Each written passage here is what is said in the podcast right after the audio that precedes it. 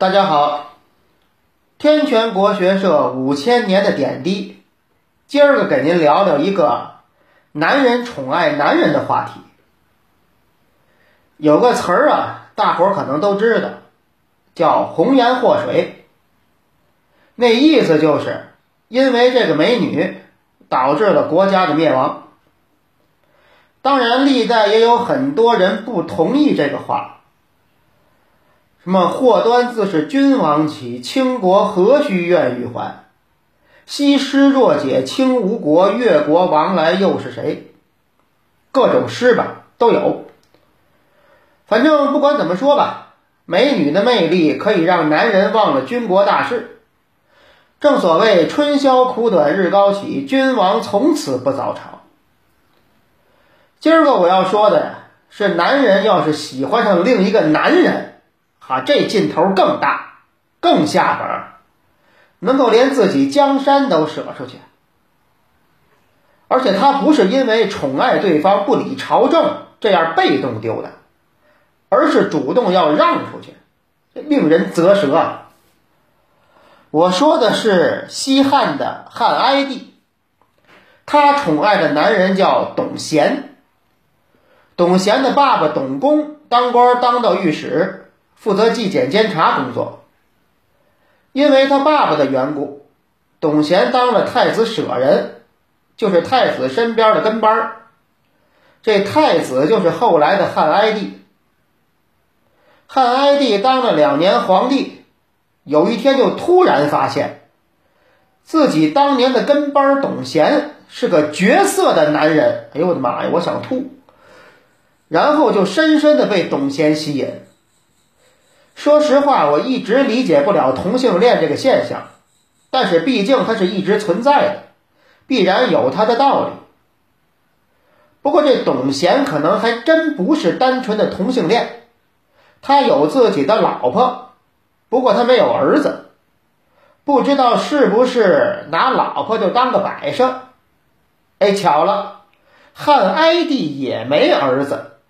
他死了以后继位的是他兄弟。不过我琢磨啊，董贤应该不是纯粹的同性恋，他是利用自己的优势为自己博取利益。汉哀帝呢，则是主动的行为，他要不喜欢这个，不会宠爱这董贤，所以他同性恋的面儿大。当然，中国古代双性恋的例子也不少。哀帝呢是很喜欢董贤，两个人同床共枕，共度良宵。到了早晨，汉哀帝醒了，一看董贤还睡着，不忍心叫醒他，让他睡吧。汉哀帝就想自己先起床，但是董贤压着他袖子。一般遇到这种情况，正常情况下都会扒拉扒拉对方。至少你翻个身儿，我把袖子抽出来。但是哀帝太疼这董贤了，怕惊扰了他，后面不就睡不踏实了吗？于是找把刀子，把自己的袖子割断了，再起身。现在形容男童有个词儿叫“分桃断袖”，分桃是春秋时期魏国的事儿，断袖这个就是指的汉哀帝和董贤这事儿。一般皇帝宠爱女人都没这么细心的，你说对一个男人能呵护成这样？董贤呢也知道投桃报李，一直陪在哀帝左右，即便到了休息日也不回家，体现了忘我的献媚群宠精神。汉哀帝一看这情况，为了照顾董贤，把他老婆也接进宫里。不知道有没有什么别的想法啊？后来又娶了董贤的妹妹做昭仪，从此以后，汉哀帝、董贤、董贤的老婆、董贤的妹妹四个人幸福的生活在一起。哎，怎么听着那么乱呢？那为了宠爱董贤，汉哀帝赏给他老婆和他妹妹上千万钱。人家都是妹妹得宠，哥哥跟着沾光，到他们这儿反过来了。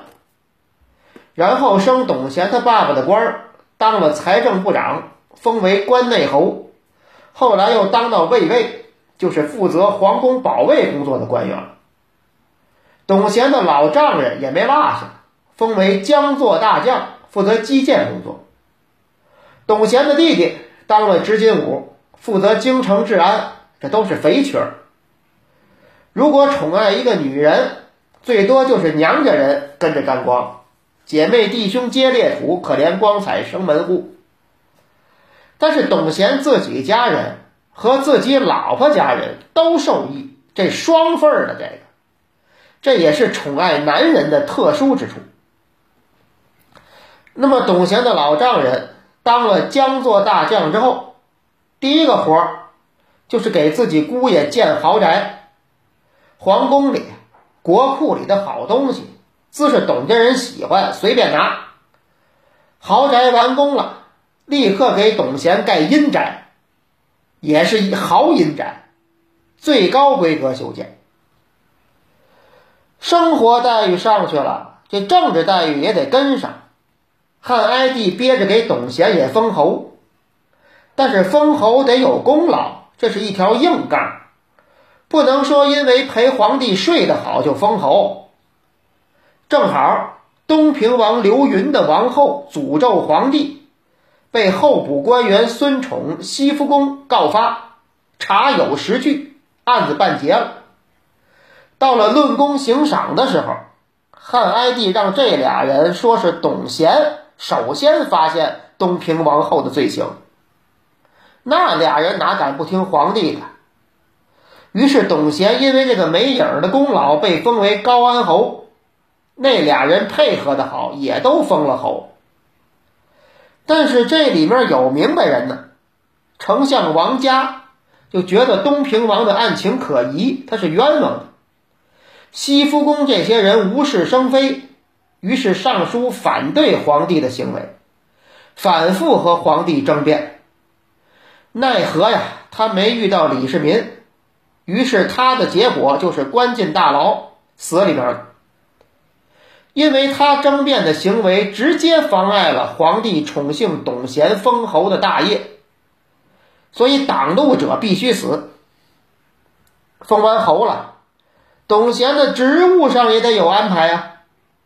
汉哀帝的意思就是董贤应该得到最高级别的位子，那在当时就是位列三公了。当时当大司马、掌握兵权的是哀帝的舅舅丁明。那为了情人，舅舅就甩货了，而且丁明同情王家，为他惋惜。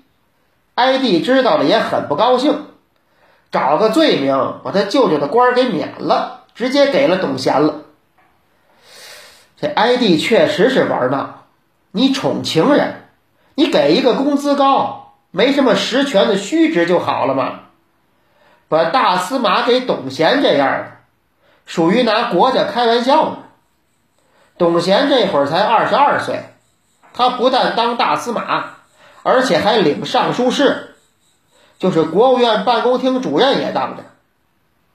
百官尚书皇帝都要先过董贤这一关，文武大权都集于一身了。转过年来。匈奴单于来朝见，在宴会上，单于很纳闷儿，说：“你们这个大司马实在是太年轻了吧？”就问翻译：“怎么这么个小孩当了大司马？”汉哀帝让翻译告诉单于：“因为董大司马年少有为，能力超群，我大汉朝不拘一格使用人才。”所以破格提拔了，那单于不知道怎么回事儿，但是听皇帝亲自给董贤辩护，也不敢轻视他，赶紧起身朝拜汉哀帝，恭贺大汉朝得到如此出众的人才。具体怎么出众，那单于是不知道了。董贤受宠，董家也是鸡犬升天，亲戚全都当官了。家里的奴仆都接受最高规格的赏赐。丞相王家的继任者孔光是个会来事儿的。贤去孔家拜访，孔光未见得看得起这兔爷，但是他对董贤是恭恭敬敬、热情招待。虽然都是三公，政治局常委级，但是他接待董贤就像下级接待上级一样。董贤很高兴啊，回去跟汉哀帝说：“这老孔不错。”汉哀帝立刻封孔光的两个儿子为谏大夫和常侍，都给了官当。因为孔光的位置已经升到头了，只能照顾他儿子了。这之后啊，朝中大事、人事任命、财政开支什么的，董贤说话和汉哀帝一样管用。所以我说呀，这个男人要是宠爱起男人来，这下的本更大。而且这还不算完，骇人听闻的还在后边。有一次宫廷宴会，汉哀帝突然说了一句话：“我想要学尧舜禅让，你们说怎么样？”好家伙，他要把皇帝的位置让给董贤。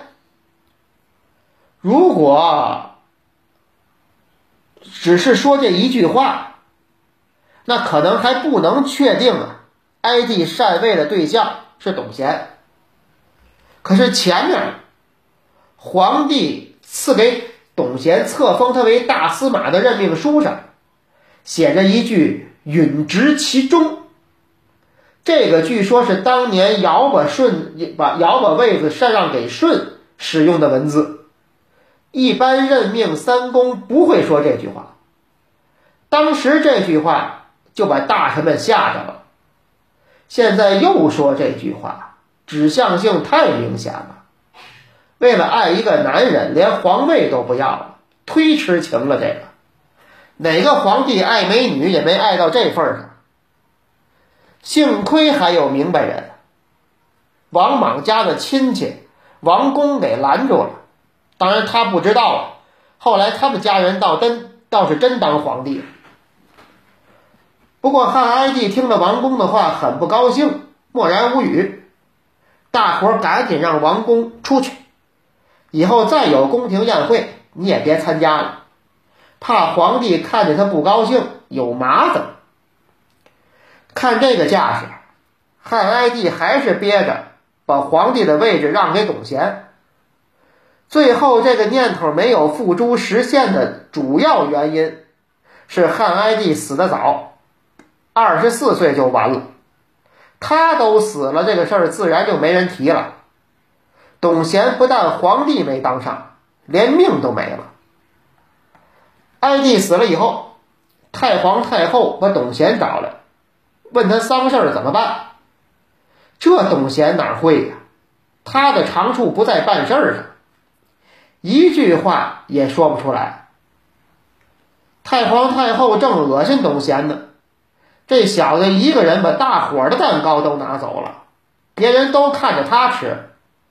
而且还差点把皇位拿走，真是要把皇位给了他，我们都得要饭去。结果你小子还干什么都不成，正好让王莽进来处理丧事，权力也就交给王莽了。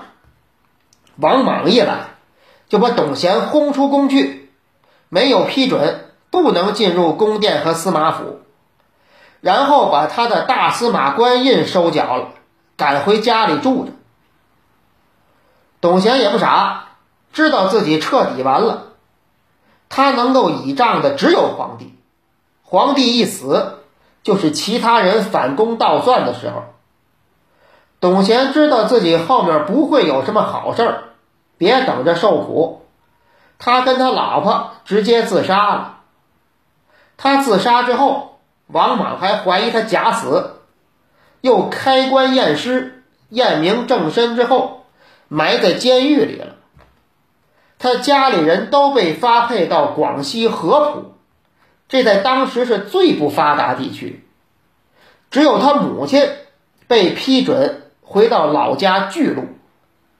董贤的家产被抄没官卖，总价值四十三亿钱亿呀！各位，四十三亿钱。好，今天咱们就说到这儿，谢谢各位，再见。